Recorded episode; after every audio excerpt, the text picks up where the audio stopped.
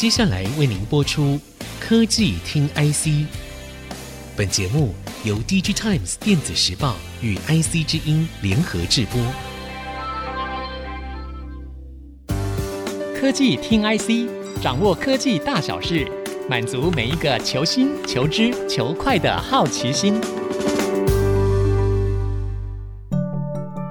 这里是 IC 之音竹科广播 FM 九七点五，欢迎收听科技听 IC，我是节目主持人李立达。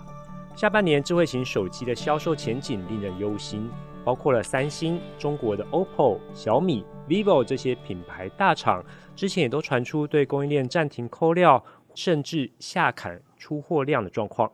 目前好像只有苹果 iPhone 还挺得住，真的是如此吗？今天我们很高兴邀请到我们 DigiTimes 电子时报的召集人何志忠来到现场。此外，志忠接下来也会是科技听 IC 的主持人之一。志忠跟我们听众朋友们打声招呼吧。嗨，主持人立达好，听众朋友大家好，我是何志忠阿丢。好，阿丢哈，我们今天很高兴邀请你来这边聊聊苹果的事情，因为是苹果通常在九到十月会推出新的机种，那今年呢是推出 iPhone 十四，目前第二季到第三季呢是零组件开始出货的时间。从您跑的上游封测以及晶片厂来看，今年苹果他们拉货状况跟往年相比，有什么不一样吗？是的，立达。那我想，今年在这个消费电子终端市场的一片不确定性之下，这个我想万众瞩目的品牌依旧是苹果了。那我想大家都很关心说，苹果尤其是这个新款的 iPhone 十四系列的拉货状况。那目前从电子时报所收集到各种零组件的这个状况，包括像照相模组的这个零组件，呃，三 D 感测的光学元件，或者是像手机处理器等等来分析哦。其实以拉货的时间来看，最主要因九月的这个新机这个时程哦，大概从六月开始启动，六月到九月这段时间是我们所谓的第一波的这个备料的这个时间。那我想，当然各界很关心一件事情嘛，就是苹果今年到底会不会砍单的这个事情。那就我们目前所探查到的资料来看哦，这个其实到今年底以前，所谓的这个第一波的这个 iPhone 零组件备货量，目前以这个数据去推估哦，大概 iPhone 的生产量可能还是有大概九千多万只的这个水准哦。那这个量呢，其实跟去年的差距其实并没有那么的大。那当然呢，最近资本市场的波动很大嘛，大家都这个心惊胆战的。那也传出说，这个供应链可能会做订单的调整哦。那目前呢，就我所知的状况呢，苹果算是相对稳健的一家业者。不过呢，有一件事情非常的 tricky，大家可以想想，苹果很聪明啊，每年销售这个 iPhone 手机，其实呢，它有两波的零组件拉货的时间哦，一波是在大概六月到九月的时候，第二波的一个观察重点大概是在十一月到十二月这个时间。那如果销售的好，就会追加订单；那如果销售比较有疑虑的话，可能会稍微做一些砍单的这个动作。那我想，第二波的这个状况，可能就是呃，我们目前是有一些比较看不清楚的状况啊。那我们后续会持续的观察。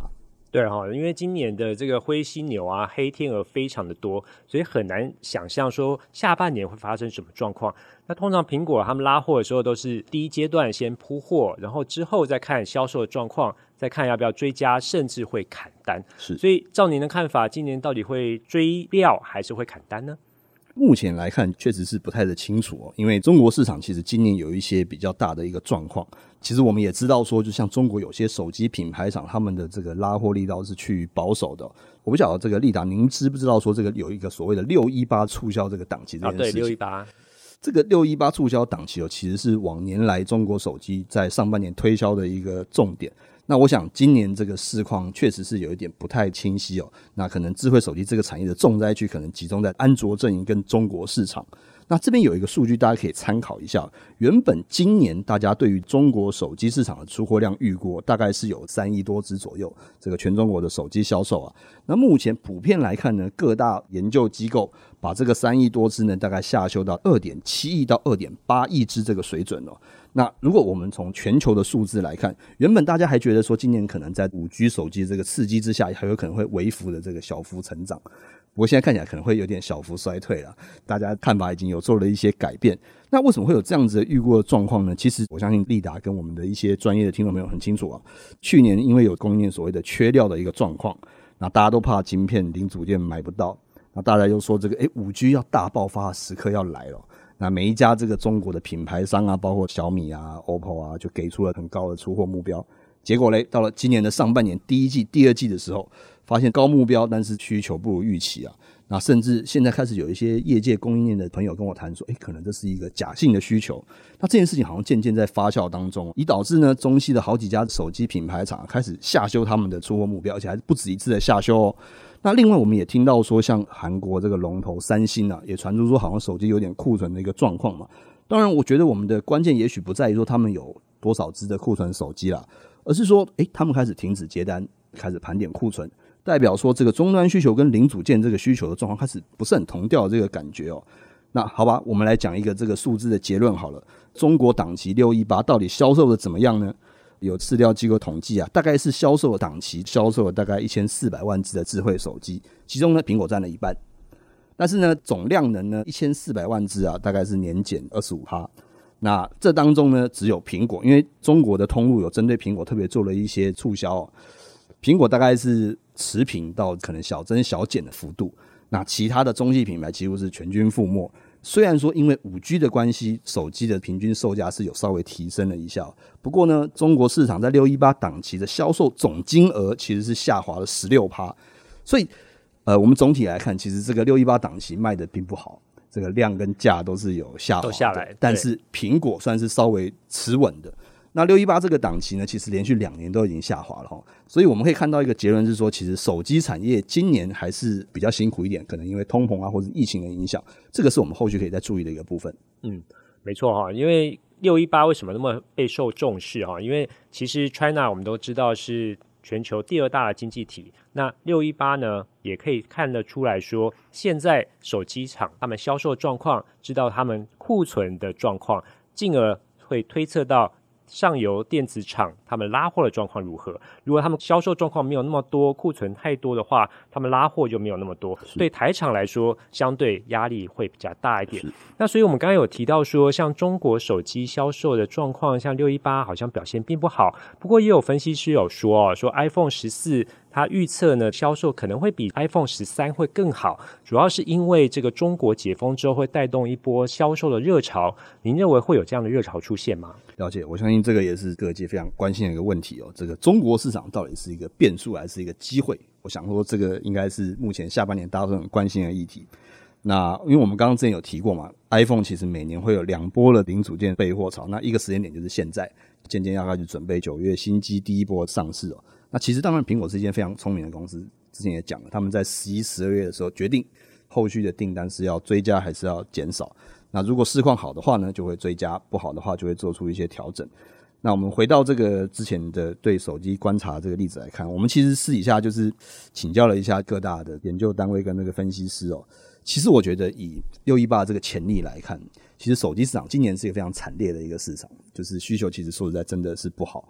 那如果不是有 iPhone 去撑场的话，其实六一八档其实表现真的是可以说是惨不忍睹。嗯，因为你刚才讲说 iPhone 好像是唯一算是持平或者是小增的厂商，没错没错，没错。所以其实今年把 iPhone 当做是手机市场救世主的这个说法呢，我觉得是合理的哦。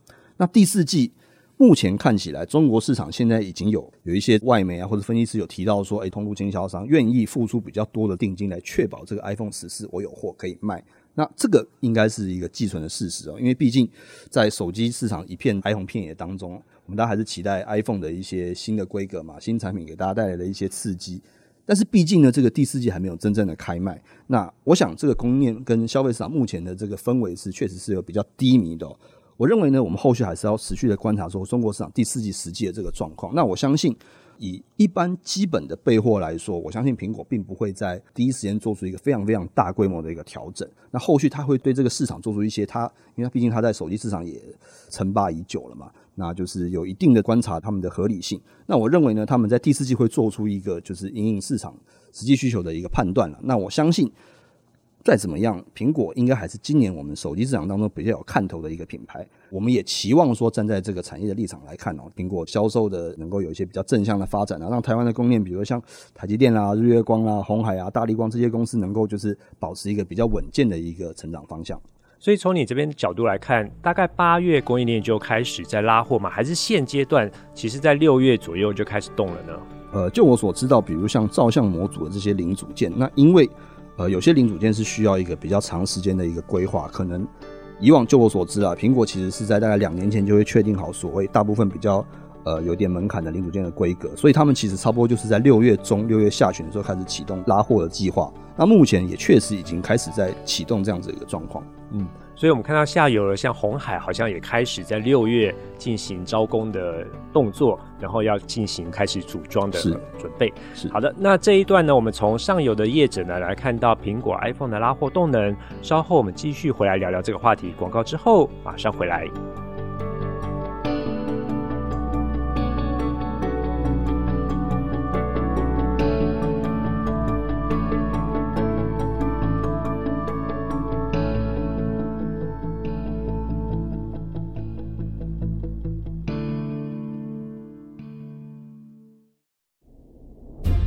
欢迎各位听众朋友再度回到科技听 IC，我是节目主持人李立达。我们的节目除了在 IC 之音官网 AOD 可以听到之外，大家也可以上 Spotify、Apple Podcasts、Google Podcasts 搜寻科技听 IC。今天我们很高兴可以邀请到我们 DigiTime 电子时报的召集人何志忠阿丢来跟我们谈谈苹果 iPhone 十四的拉货状况。之中呢，他也是未来科技听 IC 的另外一位主持人，各位以后也会常常听到他的声音。那之中我们刚刚也提到说，iPhone 十四它第一波的拉货动能其实与往年差不多，并没有因为最近一些啊黑天鹅啊灰犀牛的状况而更改。不过也显示苹果对他们的新机有相当程度的信心。今年的 iPhone 一样会有四个机款吗？你所听到的状况是如何呢？好的，丽达。呃，没错，目前就我们所得知的一个讯息来看哦，iPhone 十四我们暂称 iPhone 十四一样会推出四款，但是呢，它可能只有两个荧幕尺寸，就是六点七跟六点一寸，那分别就是 iPhone 十四 Pro 系列嘛，就是这个一般的大小跟比较大的款式，跟 iPhone 十四比较大的款式，总共是四款，但是只有两个荧幕的这个尺寸，那。呃，目前这个消息呢，就是在规格上面呢，其实呃，我相信今年有很多的变数嘛，所以呢，其实大家之前想象的状况是说，诶，iPhone 这次会不会有一个什么规格的大升级？那就我所知，今年规格的升级哦，比较可能聚焦在 Pro 的机种上面。那可能在照相模组这边是一个有比较明显的一个提升的状况。那处理器也有小幅的升级，不过其余的呢，好像这个细部的这个规格提升呢，就比较没有那么强一点。那我们待会再来做一个比较详细的一个介绍。嗯，所以您也提到说，像处理器啦，或是一些相机的模组。会有不同的变化，这个也是消费者比较在意的啊。比如说，你要玩游戏，可能会要更好的这个处理器的效能，或是你要照相的时候，当然希望更好照出来状况。那目前从供应链得到消息，可以提前透露一些吗？比如说。这个刘海啊，就是 iPhone 常常会上面边框会有多了一个刘海的造型的，不是说造型啊，可能是苹果当初他们在照相模组的时候，他们的设计的方式跟现在的 Android 就不大相同，所以很多果民也都关心哦，这次的 iPhone 十四这个刘海是不是会消失呢？好的，我们先来就这个几个部分来做一个闲聊。其实这个刚提到说规格升级并不是很大的一个部分，那。我这边可以就是先整理一下，说各大外媒啊，相信大家都很关注嘛，就有提出了一个说法，是说今年大概我们最新的处理器只会有 Pro 机种这个系列呢，会搭载我们所谓的最新的 A 十六。那其实 iPhone 十四跟这个十四的 Max 版，这个尺寸比较大 iPhone 十四。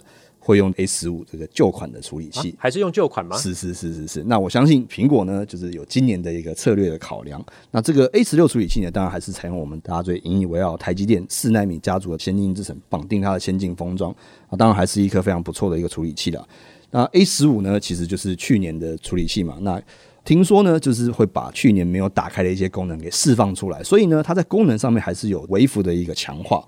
但是呢，很可惜的就是今年四款的 iPhone 当中呢，只有两款会搭载我们最新的台积电这个四纳米家族的先进制程哦。就是在 Pro 的这个等级。是是是，就是 Pro 跟 Pro Max 这样子的一个产品上面。是。那当然，刚刚丽达有提到说相机模组这件事情哦，这个我相信是一个大家比较期待已久的一个事情哦，因为呃，在照相模组这一块呢，就是苹果其实有好一段时间没有升级了。那它的竞争对手，看像三星已经有一亿画素的智慧型手机在照相模组上面。然后呢，七月份 Motorola 现在已经是联想集团旗下的品牌哦，决定要推出两亿画素的这样两亿画素的一个智慧型手机哦。那当然，这个数字不是重点啦，因为其实苹果呢，在这样子的数字大战当中，它总是可以透过它软硬体整合哦，跟很强的演算法的能力啊，把它调出一个非常好的一个照相的一个效果。但是硬体部分呢，可能就是数字上面没有那么漂亮一点。但是呢，苹果经过这几年，终于也在今年的 iPhone 十四系列呢 Pro 的机种上面，要把相机的画素弄成四千八百万画素，还有这个所谓的超广角镜头，这个东西呢，其实是久违的一个升级。那我相信。就我以及跟电子时报在零组件上面的探寻哦，这个东西应该会持续个一段时间，因为苹果在去年的时候，呃，甚至是前年的时候就已经告知说，跟照相模组有关的零组件厂商啊，就是要准备一些新的料件，那跟以前是不太一样的。那这个东西也预期这个新产品会持续个大概两到三年左右，在这个相机模组明显升级的部分。那刚刚丽达有提到说，所谓刘海萤幕就是我们苹果的 Face ID 三 D 感测部分嘛。这边呢，有一个可以跟听众朋友分享一件事情啊，大家都很期待说刘海什么时候可以消掉。对，那么呃，某种程度上面来说，这个刘海是会缩小到一个我们可以几乎是可以看不到，但是还是存在。是，就是它从原本的 Face ID 的这个模组缩小成所谓的打孔状，其实，在手机上面看起来像是一个水滴的一个形状，但还是有个开口，就是要让它的这个感测器可以透出来，侦测到你脸部的状况。那今年呢，就是呃实行一个所谓的打孔屏，就是以前我们讲说刘海屏嘛，屏就是面板的意思，对，现在变成打孔状，那就是把感测器呢体积稍微弄得比较小一点，然后让面板呢可以稍微再完整一点。不过呢，大家所期待就是把整个三 D 感测模组放到荧幕下这件事情呢，估计还要大概在可能两三年以上的这个时间，因为这个其实有一些技术上面的一些变化。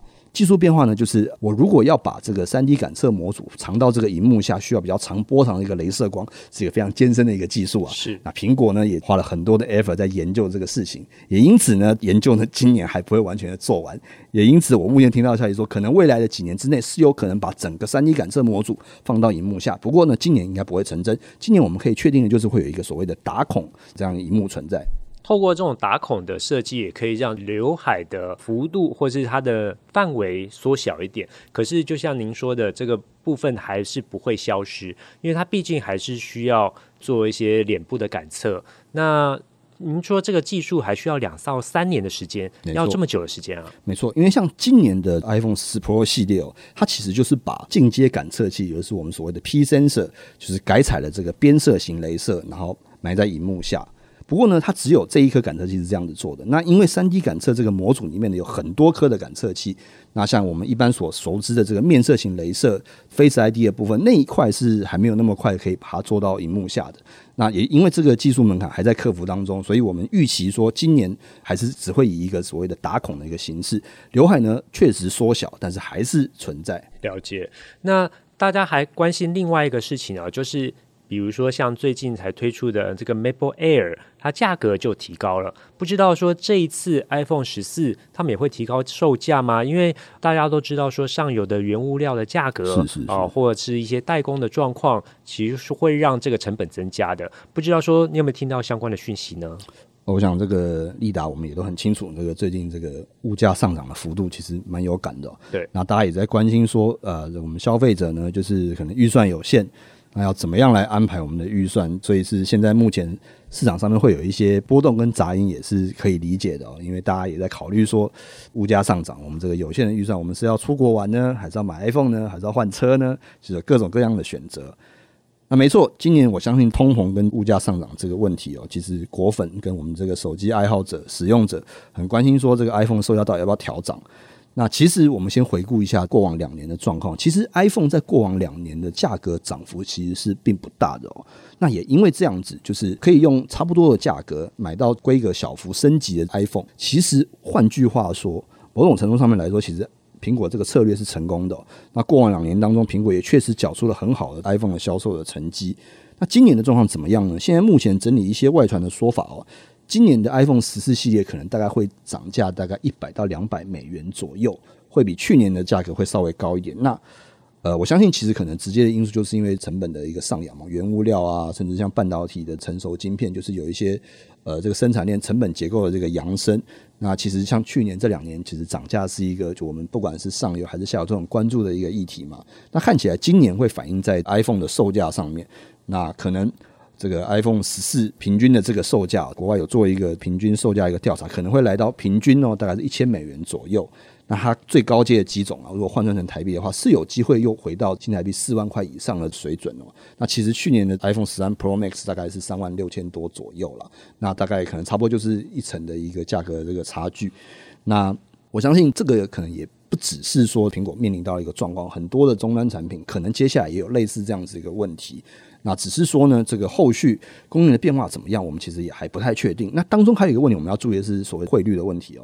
因为像日本啊、台湾啊，最近这个汇率都有一些比较大的变化嘛。我们可以注意一件事情的时候，以前其实到日本去买这个苹果产品其实相对便宜的。对。但是最近有一件事情，就是我相信这个利达跟听众朋友可以注意一下，这个日本的苹果官网把这个苹果产品的售价有调高了，大概这个幅度大概是二十趴左右。二十趴。对。那我相信这个后续汇率怎么怎么变化，那这些品牌大厂怎么样去定价，我相信也是后续大家可以持续关心的一个议题。所以这个二十趴是主要是反映日元最近贬值的状况，就对了。没错，哦、嗯，所以其实售价的部分呢，包括了刚刚讲的成本的问题，还有包括了汇率的问题，都会受到影响。是。不过您所了解的状况就是，即使苹果涨了这个价格，会影响到它的销售状况吗？哦，我相信以过往的这个状况来看，苹果在所有的手机品牌当中，还是一个相对比较稳健，而且。